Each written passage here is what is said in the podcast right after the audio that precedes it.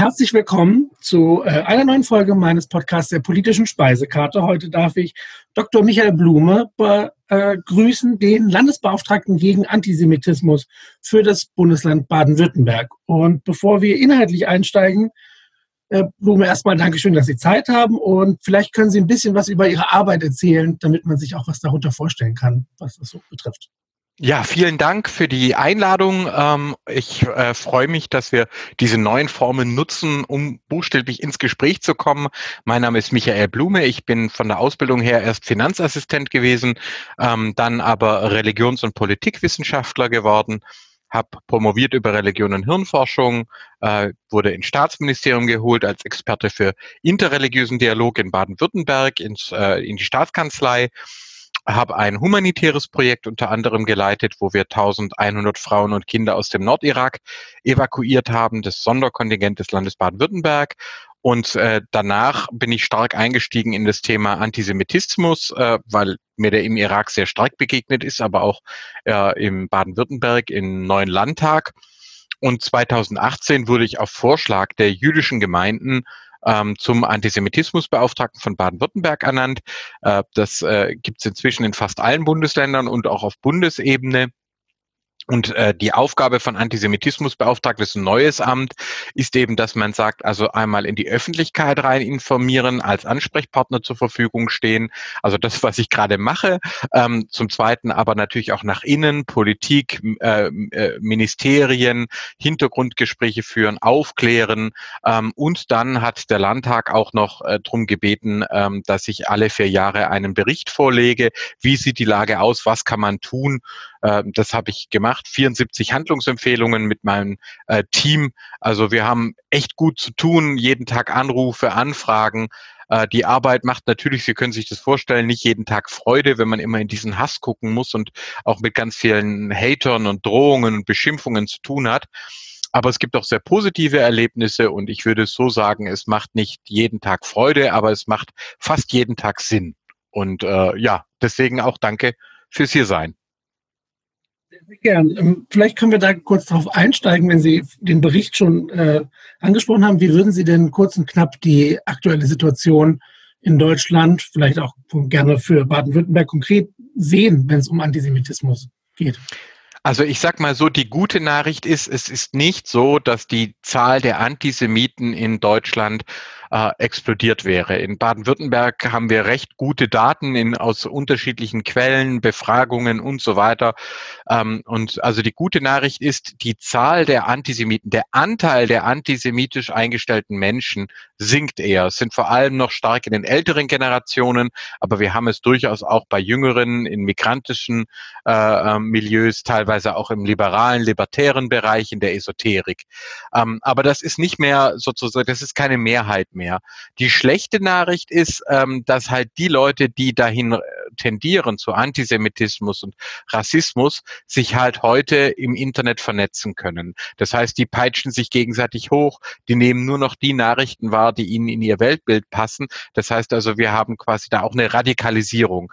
Ähm, und die versuchen auch ganz gezielt das Internet äh, zu nutzen und zu besetzen. Und das ist einer der Gründe, warum ich Ihre Arbeit einfach wichtig finde, weil ähm, ich glaube, wir müssen halt aufpassen, dass das Internet nicht von den Hatern äh, quasi übernommen und besetzt wird, die ganz gezielt gegen Minderheiten, gegen Frauen, gegen äh, Demokratie im weitesten Sinne anrennen. Und äh, das ist also das Phänomen. Ich muss also sagen, wir werden auch im nächsten Jahr äh, weitere Vorfälle haben, Verschwörungsbewegungen haben. Äh, wir müssen auch mit Gewalt rechnen. Wir machen in Baden-Württemberg gerade sehr viel im Bereich der Sicherheit. Das haben wir schon vor Halle angefangen. Ähm, äh, also da kann ich noch nicht Entwarnung geben, aber ich sage auch, diesmal wird unsere Demokratie standhalten. Diesmal machen die das nicht kaputt, schaffen die nicht. Das sind ja erstmal äh, gute Nachrichten, die wir mitnehmen können. Vielleicht, wenn wir ein bisschen ins Inhaltliche gehen, äh, dass Antisemitismus ein Problem ist, der schon Jahrtausende zurückreicht, äh, ist, glaube ich, vielen klar. Äh, vielleicht mögen Sie ein bisschen mehr darauf eingehen, was, wie gehen denn Antisemiten heute vor? Welche, welche Vorurteile oder Thematiken greifen Sie besonders auf, um eben diesen Hass zu verbreiten? Also man kann sich das eigentlich ganz einfach vorstellen. Gott sei Dank machen wir in der Forschung äh, einfach auch Fortschritte. Ähm, das, das Judentum war die erste Religion des Alphabetes. Also diese Medienrevolution, die unsere gesamte Zivilisation und Kultur prägt, dass nämlich ein Schriftsystem entsteht mit maximal 30 Buchstaben. Ja, das haben wir 1700 vor Christus auf dem Sinai. Und ähm, das äh, verändert natürlich alles, bis hin zum Beispiel auch zum linearen Kalender, ähm, zur Vorstellung, dass jedes Kind lesen und schreiben lernen kann. Wir haben ältere Schriftsysteme, die mesopotamischen Keilschriften, die ägyptischen Hieroglyphen, aus denen über den Umweg dann die Alphabete entstanden sind, ähm, die äh, chinesischen Schriften, das gab es alles, aber die bestehen aus Hunderten oder sogar Tausenden von Schriftzeichen und waren nur für kleine Eliten zu lernen. Und jetzt kommt da das Alphabet um die Ecke, ja, nach dem hebräischen Aleph-Bet, die ersten beiden äh, Buchstaben bis heute im hebräischen Alphabet. Ähm, und äh, der Sem, wo der Begriff Antisemitismus drin steckt, ähm, der Noah-Sohn Sem, der ist eben nach jüdischer Überlieferung gerade kein ähm, äh, Begründer einer Rasse. Es gibt keine Menschenrassen, weder im Judentum noch im, in der Wissenschaft. Es gibt Jüdinnen und Juden aller Hautfarben sondern er ist ihr Kollege. Er ist nämlich der allererste Lehrer und der allererste Richter. Er ist der erste, der ein Lehrhaus in Alphabetschrift äh, begründet und damit beginnt nach jüdischer Überlieferung tatsächlich die Alphabetisierung. Und äh, dann Hever, also die Hebräer und Moses und Israel, das kommt alles ganz, ganz viel später. Ähm, aber in der jüdischen Überlieferung ist das also sozusagen im, im Sem äh, verewigt. Und was bedeutet es? Ja, das bedeutet, dass natürlich neue äh, Form von Religion entsteht, nicht mehr konzentriert auf einen Baum, auf einen Berg oder eine Flamme, sondern auf die Schrift. Bis heute eine Tora-Rolle besteht aus 304.805 handgeschriebenen Alphabetbuchstaben. Ähm, und das macht eine Synagoge heilig. Ähm, die, äh, man tötet Kinder nicht mehr, setzt Mädchen nicht mehr aus, was in der Antike völlig üblich war, wenn man schon Töchter hatte, weil man sagt, jedes, äh, jeder Mensch ist nach Gottes Ebenbild äh, geschaffen schaffen. Und da entsteht auch der Begriff der Bildung. Der kommt dann über von Moses, also vom Buch Moses von der Tora, über Maimonides ähm, in die deutsche Sprache durch Meister Eckhart. Und wir sprechen heute alle von Bildung, ob wir religiös sind oder nicht. Ähm, und das zeigt, dass es halt wirklich um die Grundlagen von Gesellschaft geht. Also Antisemiten lehnen immer auch, aber niemals nur Juden ab. Sie glauben an eine Weltverschwörung, wo zum Beispiel Ärzte drinstecken, Lehrerinnen drinstecken, Journalistinnen, Politiker, Politiker, Virologen. Ähm, für sie sind praktisch alle anderen Zentralbanken, alle anderen Teil einer Weltverschwörung. Und das trauen sie auch nur den Juden zu. Also es gibt keine Verschwörungsgläubigen, die irgendwie mal sagen würden, die Brasilianer kontrollieren die Juden ähm, oder die Muslimbrüder kontrollieren Israel, sondern es ist immer andersrum, äh, weil das eben die erste Religion des Alphabetes war, wird immer gesagt, die Juden, die sind schlauer als alle anderen und die kontrollieren auch alle anderen. Und das macht den Antisemitismus so gefährlich. Ein generalisierter Verschwörungsglaube. Äh, Im Irak habe ich es erlebt, massiver Antisemitismus in einem Land, wo es gar keine jüdischen Gemeinden mehr gibt. Die sind alle vertrieben und vernichtet worden. Ähm, die jüdischen Gemeinden gibt es nicht mehr und trotzdem glauben die Leute, haben mir dann erzählt, ja, Herr Blume, der sogenannte Islamische Staat, das ist ja der israelische Mossad und der al-Baghdadi, das ist ein jüdischer CIA-Agent, der Shimon Elliot. Und so äh, tun sich die Radikalen, ob in Europa oder in der arabischen Welt, in ihren Verschwörungswahn da immer tiefer reinsteigern, bis dann zur Gewalttätigkeit. Ja, das kann ich, also sehr spannend, was Sie aufgreifen, wenn es um das Thema Bildung und, und auch dieses, äh, um die Darstellung des Richters und Lehrer geht. Die Elite ist ja durchaus immer wieder ein, ein Angriffspunkt für nicht nur Verschwörungsmythen, sondern eben auch ganz oft für Spaltung der Gesellschaft, weil man das ganz gut zumindest aus dieser Sicht abgrenzen kann. Jetzt, äh, was mich ganz besonders interessiert, wir hatten das äh, vorab ganz kurz angesprochen, da hatten Sie angedeutet, dass in Teilen Antisemitismus gar als Firmenstrategie, weil wir hatten ja äh, darüber gesprochen, wie Antisemitismus quasi in der Gesellschaft verankert ist, nicht nur durch persönliche äh, Meinungen, sondern eben auch fest in Institutionen vorhanden ist. Ja. Mögen Sie da vielleicht ein bisschen drauf eingehen? Naja, also eine Sache, die wir jetzt schon ändern konnten, ist so ein kleines Beispiel, das ich aber, als ich mein Buch über Antisemitismus geschrieben hatte, das erste äh, war das ein, ein, Thema, das ich entdeckt habe, dass unsere Buchstabiertafel äh, zum Beispiel immer noch die Nazi-Buchstabiertafel ist. Da wurden damals alle deutsch-hebräischen Namen entfernt. Also es hieß einmal D wie David und nicht D wie Dora. Es hieß einmal S wie Samuel, nicht S wie Siegfried. Oder zum Beispiel auch, es hieß einmal N wie Nathan und nicht N wie Nordpol. Ähm, und äh, ich meine, Nordpol ist nicht mal ein Name, sondern ist halt der Ort, wo nach der NS-Ideologie ähm, die Arier hergekommen wären. Und da hat man den Nathan rausgeschmissen, ja, den man in der Bibel hat als das Gegenüber zum König, der Prophet, der den König herausfordert. Aber natürlich auch Nathan, der Weise von Lessing. Also da kann man sich ja kaum einen deutscheren Namen denken. Und äh, die Nazis haben das alles getilgt und das ist irgendwie niemandem aufgefallen über die ganze Zeit oder nur sehr wenigen aufgefallen. Äh, und da habe ich zum Beispiel gesagt, Leute, also bevor jetzt eine neue Tabelle kommt, das, äh, wir arbeiten an einer Reform ähm, äh, auf Basis von Städtenamen, lasst uns doch für diese Zeit, bis eine neue da ist, die Weimarer Tabelle von 26 wiederherstellen. Und äh, das Deutsche Institut für Normung hat mich in diese Reformkommission äh, berufen, ist sehr spannend, die Arbeit. Ähm, und da haben wir das zum Beispiel repariert, ähm, äh, was interessanterweise international ziemlich viel Interesse gefunden hat. Auch guck mal, die Deutschen Menschen äh, beschäftigen sich ja noch mit äh, diesen Themen. Das ist ja echt gut, die lernen ja weiter. Ähm, aber es gibt andere, die sind ein bisschen gravierender. Also äh, wir haben äh, beispielsweise die, Deut äh, die deutsche Burschenschaft, eine rechtsextreme Burschenschaft, ähm, wo äh, Verbände drinnen sind, die waren NS-Kameradschaften, die waren nach dem Krieg verboten. Die haben einfach im Verborgenen überlebt und sich wieder gegründet. In Normannia Heidelberg zum Beispiel hier bei mir in Baden-Württemberg, die machen gar, gar keine Hehl drauf, die lösen sich hin und wieder wieder mal auf ähm, und dann gründen sie sich neu. Immer wieder antisemitische, rassistische ähm, Vorfälle. Da werden junge Menschen, vor allem junge Männer, angelockt. Es wird ihnen gesagt, hier äh, äh, Demütigungsrituale und du musst unsere Ideologie übernehmen, aber dafür kriegst du äh, günstigen Wohnraum, tolle Kameradschaft und äh, Karrierenetzwerke. Und das funktioniert seit Jahrzehnten und ist nie abgestellt worden. Ähm, also noch auch da wichtig, wir haben liberale Burschenschaften, da habe ich überhaupt gar kein Problem mit. Das finde ich okay, das kann man machen. Aber rechtsextreme Burschenschaften, wo der ARIA-Paragraph gilt, äh, äh, bis heute nie aufgehoben aufgehoben wurde, äh, das geht halt gar nicht mehr. Hm, letztes Beispiel vielleicht äh, Palant, äh, unser BGB-Kommentar. Wenn Sie Juristinnen, Juristen im Freundes- oder Bekanntenkreis haben, sprechen Sie die mal an. Ähm, der BGB-Kommentar, der Palant heißt bis heute nach einem Nazi.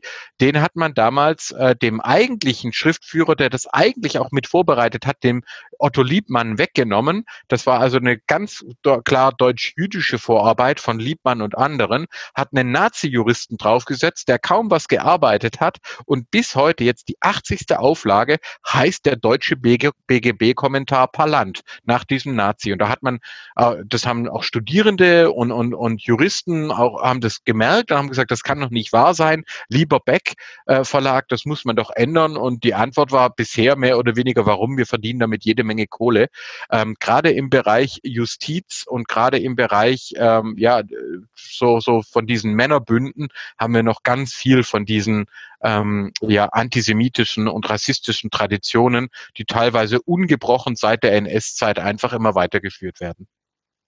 Ich habe darüber auch gelesen, einer der NS-Richter hat im Nachhinein für seine Arbeit in den Gemeinden auch noch Bundesverdienstkreuz erhalten. Ich habe den Namen leider nicht vor Kopf, aber da sieht man auch, dass durchaus solche vergangenen Sachen sehr schnell, naja, vielleicht vergessen werden wollen. Äh, da vielleicht nochmal äh, zu, wenn wir über dieses, äh, ich hatte mir den Film, den Sie empfohlen hatten, auf Ihrem Blog äh, Muzzletop Cocktail angeschaut da wird ja ganz gut aufgegriffen, auch die Perspektive, äh, die andere auf äh, jüdische Menschen hier haben, aber auch die Darstellung der Juden, also ne, in Film und wie sie dadurch vielleicht sich selbst auch irgendwie sehen. Das äh, würde mich auch noch ein Stück interessieren. Dadurch, wenn Sie sagen, Sie wurden von, der, von den jüdischen Gemeinden vorgeschlagen, haben Sie sicher einen guten Draht dahin. Wie nehmen denn vielleicht die Menschen, die jüdischen Menschen in Deutschland das war, was so passiert. Oder eben, wenn sowas herauskommt mit, mit, mit solchen noch institutionalisierten Schwierigkeiten. Ja, das ist tatsächlich so. Also ich bin ähm, schon viele, viele Jahre für die Beziehung zu den jüdischen Gemeinden zuständig gewesen als Referent, dann Referatsleiter. Unter Ministerpräsident Oettinger haben wir 2010 einen Staatsvertrag mit den jüdischen Gemeinden äh, geschlossen äh, und so und, und die Tradition begonnen, jährlich Chanukka feiern. Ich bin halt als Religionswissenschaftler immer der Auffassung, äh, dass man eine Religion, eine andere Religion nicht nur durch die Lektüre nicht nur theoretisch kennenlernen sollte, sondern man sollte äh, teilnehmen, man sollte die Feste mitfeiern, man sollte äh, feststellen, das sind ja auch äh, Menschen, das heißt, da gibt es sympathische und unsympathische, wie überall sonst auch. Ich war sogar gemeinsam mit einer ähm, mit einer äh, Schriftführerin und mit Stefan Kramer, der jetzt Präsident des Verfassungsschutzes in Thüringen ist, sogar mal Streitschlichter, als es um den Bau äh, der Synagoge in Ulm innerjüdisch großen Stress gegeben hat. Da haben, äh, wurden wir dann als Streitschlichter äh, quasi reingeholt und haben es dann auch geschafft, dass die Synagoge äh, gebaut werden konnte. Also ich muss dann immer, wenn Leute mir was erzählen wollen über die jüdische Weltverschwörung, da muss ich also wirklich sagen, also Leute, jüdische Religionsgemeinschaften äh, sind Religionsgemeinschaften und da gibt es unterschiedliche Interessen und Flügel, so wie in jeder anderen Religionsgemeinschaft auch. Juden müssen überhaupt keine besseren Menschen sein, um sie einfach als Menschen anzuerkennen. Und genau das war eben sozusagen auch der Punkt. Also als äh, die mich dann vorgeschlagen hatten für das Amt des Antisemitismusbeauftragten, habe ich erst auch mal überrascht reagiert, habe gesagt, warum nehmt ihr niemanden aus eurer Gemeinde? Gibt es doch auch tolle Leute und so, junge Wissenschaftlerinnen. Ähm, und ihre Antwort war, ja, aber Michael, du bist Christ und du bist mit einer Muslimin verheiratet und du bist äh, Religionswissenschaftler. Vielleicht glauben die Leute ja dir. Vielleicht glauben sie dir, wenn du das sozusagen als Nicht-Jude ähm, erklärst und, und vertrittst. Uns werfen sie vor, wir wären übersensibel, wir würden die Opferrolle spielen. Und äh, das, das wollen wir nicht. Und ähm, äh, ich habe das dann im zweiten Nachdenken dann auch wirklich verstanden, weil wenn wir jetzt zum Beispiel über Frauenfeindlichkeit sprechen, würden wir auch nicht sagen, alle Frauen sind jetzt äh, beauftragt, äh, den Chef von seinen schrägen Witzen runterzubringen, sondern das ist nicht die Aufgabe der Frauen, den Sexismus alleine zu bekämpfen oder Rassismus. Ja, wenn man sagt, jeder Mensch äh, in Deutschland, der eine dunkle Hautfarbe hat, muss jetzt den äh, der Antirassismusbeauftragte werden. Nein, es ist eine Aufgabe der der Gesamtgesellschaft, der weißen Mehrheitsbevölkerung zu sagen, wir wollen den Rassismus auch in uns selbst äh, überwinden und und eine wirklich äh, diverse inklusive Gesellschaft werden. Und genauso ist es beim Antisemitismus natürlich auch. Und das sagen mir auch die Jüngeren. Ich finde, Masseltoff Cocktail ist ein großartiger Film, der auch so ein, für, für ein neues äh, deutsch-jüdisches Selbstbewusstsein steht, wo man sagt, wir wollen uns nicht auf die Opferrolle festlegen lassen. Wir sind nicht da, damit man uns bemitleidet. Junge Jüdinnen und Juden sagen mir, sie wollen zum Beispiel halt auch mal über Poesie reden oder über Literatur oder über Mathematik, über das, was sie studieren und nicht zu hören bekommen, ach, du bist Jude, das tut mir aber leid. Ja, also das ist sozusagen, kein junger Mensch möchte aufwachsen, äh, als äh, der bemitleidete andere. Und wir haben natürlich das Problem, dass wir bis vor einigen Jahren hatten wir halt noch ähm, Holocaust-Überlebende, das, die haben wir kaum noch, die in die Schulen gehen. Wir haben also das Problem, dass sehr viele junge Menschen bei uns aufwachsen und in ihrem ganzen Leben nur tote Juden kennenlernen. Die lesen vielleicht das Tagebuch der Anne Frank und lernen über die Shoah und, und, und sehen Schwarz-Weiß-Filme mit Leichenbergen. Ähm, und das ist ja auch wichtig, sich das zu erinnern, aber ähm, es ersetzt nicht die Begegnung mit dem lebendigen Judentum, dass wir eben, dass es nicht in Schwarz-Weiß stattfindet, dass da nicht nur traurige Klezmer-Musik läuft, sondern dass da Leben stattfindet, dass da jetzt Chanukka, dass Lichter angezündet werden, dass man feiert, so, so wie im Advent auch, dass man eine gemeinsame Zukunft hat. Und das ist ein ganz starkes Anliegen, ähm, wo eben gesagt wird, da will man drum kämpfen. Wir haben nächstes Jahr 1700 Jahre jüdisches Leben in Deutschland, also 321 nach Christus ist das erste Mal eine Urkunde urkundliche Erwähnung von jüdischem Leben in Köln gegeben durch den Kaiser. Ähm, und äh, das wird jetzt begangen und zwar mit dem Wunsch für eine Zukunft, dass wir eine gemeinsame Zukunft haben, ohne dass wir die Vergangenheit äh, vergessen. Und dieser Wunsch, der ist in den jüdischen Gemeinden sehr, sehr stark. Da scheint es ja durchaus auch sinnvoll, dann äh, ja das in den Bildungsweg mit einfließen zu lassen. Ich habe immer muss ich sagen, manchmal so ein bisschen äh, Bauchweh, wenn ich mir äh, die, die Unterrichtsplanung angucke. Ist ja in jedem Bundesland unterschiedlich. In, in, in Niedersachsen wird äh, Wert und Norm quasi Philosophie unterrichtet oder eben Religion. Ich bin in den Kerncurricula nicht so drin, aber da könnte ich mir durchaus vorstellen, wenn ich das Fach Religionswissenschaften habe, äh, gerade eben auf dieses, dieses Anfassbare und Erleben hinaus äh, darauf einzugehen. Das ist sicherlich sinnvoll, wenn ich da irgendwie einen interkulturellen Austausch schaffen möchte. Ganz genau. Also da hatte ich schon damals zum Beispiel Ministerpräsident Oettinger gesagt, ähm, wie wäre das, wenn wir einfach zusammen feiern? Chanukka ist ein Fest, das wurde eigentlich ist für die Öffentlichkeit da. Also die äh, Leuchter werden in die Fenster gestellt, das Licht strahlt auf die Straßen und es gibt die Tradition ähm, in Israel, in den USA, dass man das öffentlich feiert. Und ich habe gesagt, wir haben doch jedes Jahr öffentlich Weihnachtsbäume. Warum sollte man nicht auch in Stuttgart auf dem Stuttgarter Schlossplatz äh, einen Chanukka-Leuchter haben? Äh, dass es ein ganz normaler Teil der, des öffentlichen Lebens ist und die Idee kam super an und er hat dann auch gemeinsam mit dem Rabbiner das äh, eins, eins der Lichter entzündet. Ähm, und äh, das ist eine feste Tradition geworden, dass man einmal jährlich, da kommen inzwischen hunderte von Menschen, dieses Jahr ist man natürlich vernünftig, da nicht, aber äh, da kamen jedes Jahr hunderte von Menschen zusammen und haben gemeinsam äh, Chanukka gefeiert. Und zwar Juden, äh, Christen, Muslime, Nicht-Religiöse und haben einfach quasi gemeinsam gesagt, so, so wie wir einen Adventsbaum uns drüber freuen, gibt's in Stuttgart und inzwischen in mehreren anderen Städten eben auch einen Chanukka-Leuchter. Also das ist sozusagen äh, was, was ich so wichtig finde. Wir haben eine Vergangenheit und diese Vergangenheit hat Untiefen und aus denen sollten wir lernen. Da geht es nicht darum, dass wir uns schuldig fühlen. Weder Sie sind nur schuld, noch ich bin schuld, noch heutige Schülerinnen und Schüler sind schuld. Es geht nicht um Schuldgefühle, es geht um Verantwortung, dass wir sagen, wir lernen aus der Geschichte, um es für die Zukunft besser zu machen. Und diese Zukunft, die haben wir gemeinsam. Juden, Christen, Muslime, Hindus, Buddhisten, anders Nichtglaubende. Ähm, und, und das ist sozusagen unsere Zukunft und das ist doch auch eine Riesenchance. Und das ist quasi der Ansatz. Und Sie haben völlig recht, es ist in den Bildungsplänen zum Teil noch überhaupt nicht drin. Da ist das Judentum, sind immer die Opfer oder die anderen.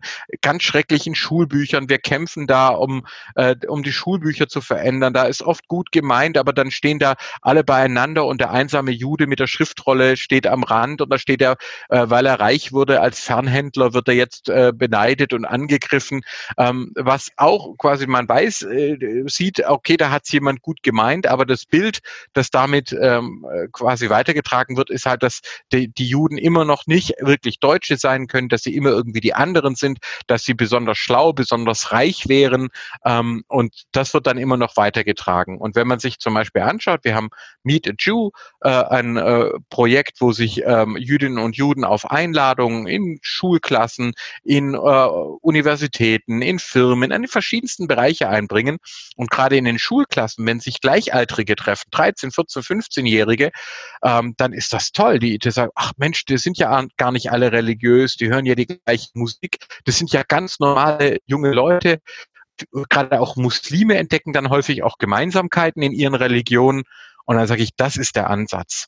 Also natürlich die Geschichte nie vergessen, die mussten Teil unserer, ähm, unseres Curriculums bleiben. Aus Geschichte lernen wir für die Zukunft, aber gleichzeitig bitte weder denn das Judentum noch den Islam oder den Buddhismus als tote Religionen darstellen, sondern sie als, als Teil äh, unserer gemeinsamen Zukunft begreifen. Das wünsche ich mir. Ich würde jetzt gerne noch auf das, was Sie am Anfang schon angesprochen haben, zurückkommen. Und zwar, äh, wenn es darum geht, die neuen Medien auch auszunutzen, greifen wir doch mal das auf. Es gibt jetzt, äh, was Sie angesprochen hatten, diese äh, öffentliche Feier von Hanukkah und dann begegnet mir jemand, der das kritisiert ne, und, und eben sein, da äh, vielleicht auch nicht sachlich argumentiert. Wie gehe ich damit um? Wie kann ich im Netz, aber auch in der Öffentlichkeit auf Menschen reagieren, die sich da trotzig entgegenstellen? Ja, wir hatten jetzt gerade den Fachtag Antisemitismus in der Synagoge in Köln unter Corona-Bedingungen und haben das live gestreamt und dann war das tatsächlich so, dass also schon während des Streams da auch üble antisemitische Kommentare aufgeschlagen sind. Trotzdem muss man sagen, die meisten Kommentare waren positiv und der ganze Stream steht jetzt auch auf YouTube bei der Polizei Baden-Württemberg äh, bereit, wo quasi, also wir dürfen das Netz da eben nicht überlassen. Lassen Sie mich so anfangen immer dann, wenn neue Medien aufgetreten sind, hat das die gesamte Gesellschaft umgewälzt. Also mit der Einführung des Buchdrucks haben wir die Reformation in Europa. Wir haben das Täuferreich von Münster, ähm, ja sozusagen den IS, den Islamischen Staat auf christlich. Wir haben den 30-jährigen Krieg und dann erst die Aufklärung. Ähm, äh, genauso die elektronischen Medien, ja Telegramm, Radio und Film. Bismarck macht mit dem äh, Telegramm, mit der Emser Depesche löst erstmal einen Krieg aus. Die Nazis nutzen Radio und äh, Film, um äh, die Weimarer Demokratie zu zertrümmern. Deswegen wird 1945 der öffentlich-rechtliche Rundfunk gegründet und jetzt haben wir das Internet. Das heißt also immer dann, wenn neue Medien aufgetreten sind, war das eine enorme Veränderung, weil das ja uns alle betrifft und wir alle, äh, auch wir beide gerade im Gespräch oder unsere Zuhörerinnen und Zuhörer, sind ja in neuen Formaten unterwegs, die es so vor einer Generation noch überhaupt nicht gegeben hätte und, und äh, natürlich verursacht das auch Ängste. Und die meisten Menschen gehen damit konstruktiv um und freuen sich auf die Zukunft und machen das mit. Andere sind zögerlicher, was ja auch okay ist. Aber ein Teil sagt eben, das ist alles Verschwörung. Ja, die stecken, das ist alles Weltverschwörung. Und die ziehen sich dann hinter diese Verschwörungsmythen zurück. Und was kann man da machen? Also ganz klar einfach markieren, ich sehe das nicht so. Ich finde, das ist nicht okay. Äh, du kannst die Angela Merkel kritisieren, aber ihr zu sagen, sie sei äh, eine jüdische Verschwörerin und würde Kinder töten, das geht zu weit. Hier endet äh, quasi, hier haben wir eine andere Auffassung, hier endet meine Toleranz. Ähm, aber wenn man, wenn du Lust hast, mal drüber zu sprechen, hier ist ein Podcast, hier ist ein Buch, ähm, danach können wir uns gerne auch drüber unterhalten. Also nicht in die Konfrontation gehen, sondern zu sagen, hier, das ist meine Haltung, seriöse Sachen anbieten, aber sich nicht darauf einlassen auf ein äh, Streitgespräch, weil das wollen diese Trolle und diese äh, Antisemiten ja auch, dass sie gewissermaßen gezielte Diskussionen stören und äh, versuchen, die Debatten an sich zu reißen. Und da würde ich ganz klar sagen, äh, Zivilisation heißt eben auch, eine Grenze zu ziehen.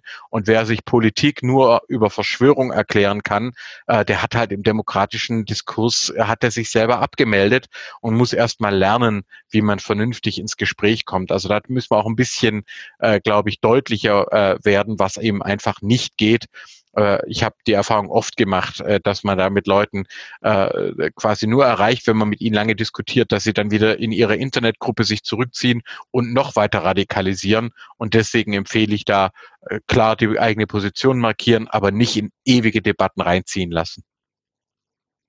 Auch vermute ich sehr, sehr frustrierend, schlicht. Das, ähm, aber ich, das ist das, was ich auch sehr oft eben wahrnehme, dass dieses äh, Debattieren, das ununterbrochene Debattieren sehr ermüdend ist und das schwächt natürlich auch die eigene Position, wenn ich irgendwann gar nicht mehr die Muße habe, mich äh, damit eben konstruktiv sachlich auseinanderzusetzen.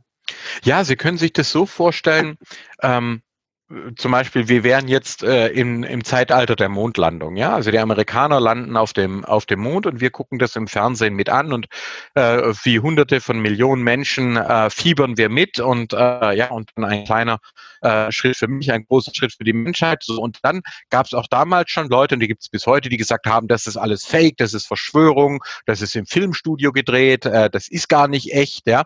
Aber die Menschen damals, die waren natürlich sozusagen mehr oder weniger, ja, sie konnten halt ihren Fernseher an, anblöken und vielleicht auch ihre Familie nerven. Aber wenn sie sich mit anderen äh, zusammentun wollten, mit diesen Verschwörungsmythen, äh, dann mussten sie schon zu einem Stammtisch gehen oder zu einer rechtsextremen Partei. Äh, jetzt ist es aber so, dass das Internet ist ein Mitmachmedium. Das heißt also Leute, die davon überzeugt sind, dass zum Beispiel äh, äh, Impfen, dass äh, Impfen ein, ein, ein Verchippen wäre und ein Great Reset-Plan zur Dezimierung der Menschheit, äh, die gehen jetzt ins Internet, die kommentieren, die liken, die gehen in Facebook-Gruppen, WhatsApp-Gruppen, werden eingeladen in Telegram-Gruppen. Ähm, für die ist das ein riesen Mitmachspiel. Und wenn sie das mitspielen, wenn sie dann mit diesen Leuten da ewig diskutieren, dann spielen sie das mit. Also die, die haben das Gefühl, umso netter wir zu denen sind und umso mehr wir da zurückweichen, äh, jetzt kommt die Apokalypse, jetzt sind sie am Siegen. Das hat man gesehen in Leipzig, ähm, wo die die Gerichte zurückgewichen sind, wo sie gesagt haben, ja, okay, ihr dürft in der Innenstadt äh, demonstrieren, äh, äh, die Polizei hat sich zurückzuhalten. Das ging gewaltig schief. Dann glauben die Leute, jetzt ist der Sieg äh, nahe, die Apokalypse naht, die Weltverschwörung wird zerschlagen und werden immer radikaler. Die haben dann nachher, mitten in der Covid-Zeit, sind die singend durch die Innenstadt von Leipzig äh, gezogen. Und inzwischen haben wir sogar Todesfälle von Menschen, die sich offensichtlich dort angesteckt haben. Und auf der anderen Seite war dann zum Beispiel ähm, äh, dann äh, in Bremen, wo man gesagt hat, nein, Verbot und das zieht der Staat durch. Und wer sich nicht dran hält, ähm, da ist dann quasi auch Schluss. Und das hat gewirkt. Denn autoritäre Menschen, verschwörungsgläubige Menschen, die sehnen sich nach klaren Regeln, die wollen, dass ihre Unsicherheit reduziert wird. Und die reagieren nicht auf Kuschelpädagogik, sondern die reagieren nur auf klare Ansage. Ähm, wenn ich mir darüber Gedanken mache, dann fällt mir auch immer auf, es ist ja einfach so, wenn ich die Gesamtgesellschaft betrachte, ist es ja gar nicht möglich, eine, eine Einigung zu finden, mit der wir alle zufrieden sind. Und dann denke ich mir in Teilen auch, es ist problematisch, wenn 20.000 Menschen in, in Leipzig auf die Straße gehen. Hier in Hannover waren es bei der letzten Demo, auf der ich war, vielleicht 300. Und dann denke ich mir, wenn in einem Ballungsraum von 500.000 Menschen in der Innenstadt 500 sich darüber äh, darauf Luft verschaffen, finde ich das ein Stück weit akzeptabel, weil ich ja irgendwie nicht alle mitbekommen kann. Das hilft mir auch immer eigentlich, damit so klarzukommen, weil ich einfach akzeptieren muss, dass ich nicht jeden überzeugen kann, sondern dann eben, wie Sie es angedeutet haben, mit, mit klarer Linie zu positionieren, das ist die gesellschaftlich legitimierte Position und ihr könnt da jetzt irgendwie das sagen, aber wir werden dem nicht nachgeben. Ja, und ich meine, da sieht man auch sehr schön für die Fans von, von äh, Geschichte auch, ja, äh, dass wir tatsächlich diesmal nicht unbedingt ein Ost-West-Thema haben, sondern ein Nord-Süd-Thema. Also die süddeutschen Länder, die eigentlich gar nicht zum Deutschen Reich gehören wollten. Das waren also Württemberg, äh, Bayern und Sachsen, wo sich die Könige sogar geweigert haben, an der Kaiserproklamation in Versailles teilzunehmen, äh, weil sie eigentlich von Bismarck gezwungen wurden ins Deutsche Reich ähm, äh, und äh, eigentlich lieber unabhängig gewesen wären oder sogar sich Richtung Schweiz-Österreich orientiert hätten, das spüren, sehen wir heute noch. Also äh, da quasi, wir hatten schon im 19. Jahrhundert in Stuttgart und Leipzig große Anti-Impf-Bewegungen ähm, äh, mit Ärzten an der Spitze und so. Auch damals Verschwörungsvorwürfe, Antisemitismus. Also das ist das, das der einzige Nachteil an, an der Arbeit gegen Verschwörungsmythen und Antisemitismus ist, dass es manchmal erschreckend langweilig ist, weil die Leute eigentlich immer wieder die gleichen alten Mythen wiederkauen. Ja? Also immer wiederholen. Ähm, wenn vielleicht bestimmt haben Sie das davon gehört, von den Adrenochrom-Mythen äh, bei QAnon und Xavier Naidoo, dass angeblich Juden und Frauen Kinder foltern und aus denen Adrenochrom herstellen, also ein, ein Stoffwechselprodukt von Adrenalin, das man in der Apotheke einfach kaufen kann. Ähm, das macht überhaupt gar keinen Sinn. Es macht nur Sinn, wenn man weiß, dass es im 15. Jahrhundert ähm, äh, Werke erschienen sind wie der Hexenhammer 1486. Und da wurde eben auch schon gesagt, ah, Juden und Frauen begehen gemeinsam den Hexensabbat und stellen aus christlichen Kindern Hexensalbe her, um fliegen zu können und zaubern zu können. Und der gleiche äh, Verschwörungsmythos, äh, der gleiche üble in dem Fall antisemitische und frauenfeindliche Mythos wird hunderte von Jahren später übers Internet wieder popularisiert. Also äh, Verschwörungsgläubige sind sehr vieles, aber sie sind nicht kreativ. Sie wiederholen immer wieder die gleichen Motive und wir können das sogar an den Regionen sehen. Und deswegen, ja, die erste Querdenkengruppe war ja Stuttgart. Ähm, ich muss aber auch sagen, dass der Michael Ballweg dann bei der Oberbürgermeisterwahl in Stuttgart im ersten Wahlgang 2,6 Prozent erzielt hat und das dann noch einmal gekonnt halbiert hat auf 1,2 2,2 Prozent.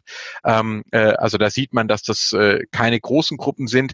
Es äh, lohnt sich halt für die Menschen, Geld äh, abzuschöpfen. Den Leuten wird Angst gemacht und dann wird Geld abgegriffen. Äh, Michael Ballweg lässt sich äh, das auf sein, auf ein Konto, auf seinen Privatnamen äh, schenken. Es wird Gold verkauft, Finanzanlagen werden verkauft. Äh, Attila Hildmann verkauft sogenannte Siegfried-Taler und seine veganen Produkte. Das heißt, da stecken eigentlich auch fast immer Geschäftsmodelle dahinter, wo die Verschwörungsgläubigen, die Anhängerschaft abgezockt wird. Und ich denke schon, wir sind ein Land äh, der Meinungsfreiheit, äh, das soll auch so bleiben, aber eben nicht der Lügenfreiheit. Ähm, äh, das, falsche Tatsachenbehauptungen sind eben keine Meinung und es ist völlig okay, wenn jemand sagt, ähm, ich äh, äh, zum Beispiel habe Probleme, Bedenken wegen dem Impfen, ich habe da eine andere Meinung, habe ich überhaupt gar kein Problem damit. Aber wenn jemand sagt, äh, die Ärzte wollen uns ja alle nur vergiften und äh, da sind äh, Nanochips in der Impfung drin, äh, damit uns die Rothschilds kontrollieren können, dann muss ich halt sagen, sorry, äh, das geht zu weit und das hat nichts mehr mit Meinung zu tun, sondern das ist dann Verschwörungswahn und der ist gefährlich. Was würden Sie sagen, wie stark sollte die Politik eingreifen, wenn wir darüber sprechen? Äh, wir hatten das vorhin schon mit dem Algorithmus, dass natürlich, wenn ich in einem sozialen Netzwerk äh, aktiv bin, dass da diese Blasen entstehen und ich mich dem zuwende, was mein Weltbild sowieso nur verstärkt. Äh, da wird ja auch immer wieder darüber diskutiert und ich, wie könnten, also wie sehen Sie die Macht der Politik zu sagen, wir regulieren das? Oder liegt es möglicherweise tatsächlich an den Benutzern, die sich einbringen müssen? Also ich bin inzwischen äh, stark der Auffassung, dass wir eigentlich immer beides sehen müssen. Also, ähm, also ein Beispiel aus einem ganz anderen Politikbereich. Ich äh, bin der Auffassung, dass der, der Verzehr von Fleisch äh, von auch aus Massentierhaltung ein gesundheitliches äh, Problem ist, dass es Pandemien auslöst, das sehen wir ja auch immer wieder und vor allem, dass es die Klimakrise verschärft. Ähm, äh, wissenschaftlich ist es relativ unstrittig, ja, jedes Kilo Fleisch äh, braucht mehrere Kilo Futtermittel, gigantische Energieverschwendung und und und das ist alles gut erforscht und beschrieben. Jetzt würde ich aber trotzdem nicht sagen, dass der Staat hingehen soll und Fleischessen verbietet. Ja, also das wäre, finde ich, geht zu weit. Das ist sozusagen, wir sind eine freiheitliche äh, Gesellschaft. Aber was er natürlich machen kann und machen sollte, wäre zu sagen, wir subventionieren nicht mehr den Export von Fleisch. Wir produzieren in Deutschland inzwischen mehr, als wir überhaupt selber äh, noch essen, äh, in andere Länder. Ähm, äh, wir gucken, dass Bauern, äh, Landwirte eher Geld einnehmen können, wenn sie Energie produzieren. Das heißt also, kluge Rahmenbedingungen zu setzen. Und so sehe ich das auch beim Bereich äh, der Medien. Ich fände es schrecklich, wenn zum Beispiel mein Amt, der Antisemitismusbeauftragte, wenn so eine Art Wahrheitsministerium Kriterium draus werden sollte. Ja, nach dem Motto, wir sagen jetzt, was noch erlaubt ist und was nicht und löschen alles andere. Das will ich gar nicht, äh, sondern ich glaube, uns die Aufgabe von Politik kann sein zu diskutieren, aufzuklären. Ähm, und letztlich zu definieren, was ist strafbar.